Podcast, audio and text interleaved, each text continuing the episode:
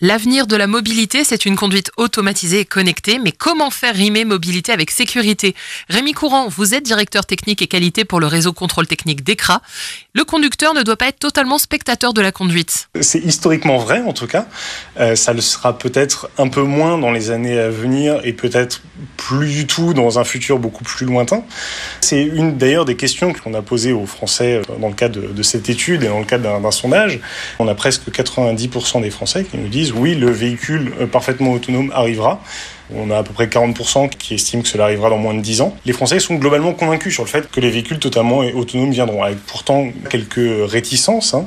On a d'ailleurs une méfiance assez importante, hein. quasiment 70% des Français qui nous disent aujourd'hui euh, ne pas avoir confiance dans un véhicule pleinement autonome, et euh, un certain nombre de griefs qui sont donnés, notamment sur le fait qu'ils euh, identifient ces véhicules autonomes comme faisant perdre du plaisir de conduite, ou pouvant générer des difficultés lors de la cohabitation avec des véhicules plus classiques, ceux que l'on connaît aujourd'hui sur nos routes. Ils ne sont pas encore convaincus du fait que ça apportera aussi un meilleur confort pour les déplacements. Et il y a une question également d'accessibilité qui est centrale. Euh, et là, pour le coup, aujourd'hui, le véhicule autonome n'est pas considéré comme étant accessible d'un point de vue tout simplement financier. Et on voit aussi que les jeunes urbains sont les plus convaincus et ouverts à ces technologies. Qu'envisage la DECRA pour convaincre le plus grand nombre? Nos préconisations sont orientées autour de trois axes l'humain, euh, la technique et l'infrastructure. Nos préconisations concernant le facteur humain former et informer les conducteurs sur les fonctionnements et également les limites de euh, chacun des systèmes qui sont intégrés dans leur véhicule. Sur la partie et l'aspect technique, on a parlé notamment du désengagement, qui est vraiment une, phase clé et qui doit être pensée pour garantir euh, la sécurité pour ces phases de transfert de responsabilité entre la machine et l'humain, et le besoin également de standardiser les fonctions de sécurité pour ne pas créer de distraction et ne pas créer de risques supplémentaires. Technologie et humain ne peuvent donc être dissociés. Il incombe au conducteur de garder le contrôle de son véhicule. Oui, bien sûr. En tout cas, à court et moyen terme, l'humain garde une, une, place prépondérante dans la circulation et donc dans la sécurité sur la route. Ce qui pose également les questions de, de formation, d'adaptation au type de véhicule, aux nouvelles fonctionnalités dans ces véhicules, standardisation notamment des interfaces homme-machine. On pense également à la formation ou à l'adaptation lorsqu'on entre dans un nouveau véhicule que l'on n'a pas conduit euh, précédemment, il est important d'avoir le temps et de prendre le temps de se familiariser avec les fonctionnalités essentielles à la conduite avant de prendre la route. Et on parle aussi de désengagement. Le désengagement, c'est une phase euh, clé de la conduite, et notamment euh, avec des systèmes partiellement automatisés ou des systèmes d'assistance à la conduite. C'est la phase pendant laquelle le système va rendre la main à l'humain.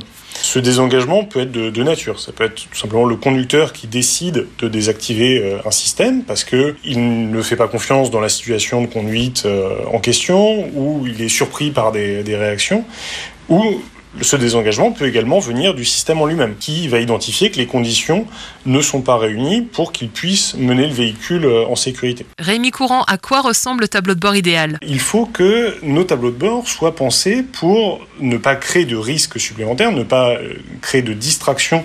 Les études que l'on a montrées, différents essais montrent que toutes les fonctions de conduite de base, le fait d'activer un essuie-glace, d'activer la ventilation du pare-brise, des choses très basiques de sécurité, doivent euh, autant que possible être activés par des boutons ou des leviers tels qu'on les connaît de manière plutôt classique, qui permettent d'être activés très facilement, sont facilement identifiés, sont standardisés. Et au contraire, toutes les fonctions plutôt annexes, celles qu'on appelle d'infodivertissement, notamment la radio, la navigation, etc., peuvent plutôt être intégrées sur des écrans euh, tactiles, et ça fonctionne plutôt bien.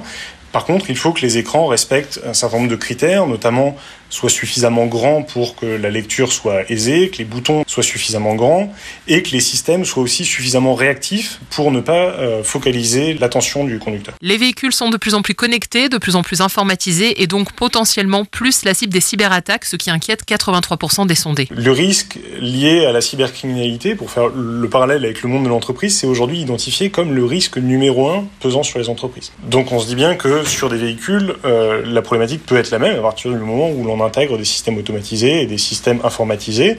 On pourrait aller jusqu'à imaginer qu'un cyberattaquant prend la main sur un véhicule ou tout simplement altère des euh, données de capteurs, la communication entre le véhicule et euh, l'infrastructure, par exemple, avec les risques que l'on peut imaginer. On identifie bien là un risque important et donc le besoin de prendre en compte ce risque euh, cybersécurité dès la conception des véhicules et également pendant leur phase de, de réception et d'homologation. Bien sûr, l'arrivée de ces véhicules autonomes demande un certain nombre d'adaptations. Oui, bien sûr, la, la conduite autonome et les véhicules autonomes ont un impact assez, assez large et on a d'ailleurs questionné les Français également dans le cadre de notre sondage sur leur, leur avis quant aux besoins d'adaptation de différents acteurs. Ça concerne euh, bien sûr les, constructeurs automobiles qui sont identifiés comme devant euh, s'adapter à l'arrivée de ce nouveau type de véhicule, mais également euh, tout simplement les habitudes des usagers de la route, y compris en tant que piéton. Quand un piéton souhaite traverser la route, il va, quand des voitures arrivent, regarder la voiture et en regardant la voiture, regarder aussi comment agit le conducteur. Est-ce que le conducteur l'a bien identifié, l'a bien vu? Et tout ça permet d'identifier si on peut traverser en sécurité ou pas. Donc euh, forcément avec un véhicule autonome, ce n'est plus le conducteur dans ce cas-là qui sera derrière le, le volant, en tout cas c'est pas lui qui agira directement, donc l'interaction entre le piéton et le véhicule devra être également repensée. Les assureurs sont également identifiés comme ayant besoin de, s'adapter à ces types de véhicules. On pense bien sûr aux questions de responsabilité en cas d'accident et notamment dans les phases de transfert de responsabilité entre la, la voiture et l'humain. Les infrastructures doivent bien entendu évoluer également. On parle de plus en plus de voitures euh, connectées, ça peut être des voitures connectées entre elles mais également connectées à à l'infrastructure et le code de la route identifié comme devant s'adapter à l'arrivée de véhicules plus automatisés pour adapter les règles de circulation en conséquence. L'automatisation se montre efficace à condition que le facteur humain reste central, pas question de devenir spectateur de la route. D'ailleurs, la capacité de ces systèmes doit être surveillée et entretenue, ce qui est aussi le rôle du contrôle technique.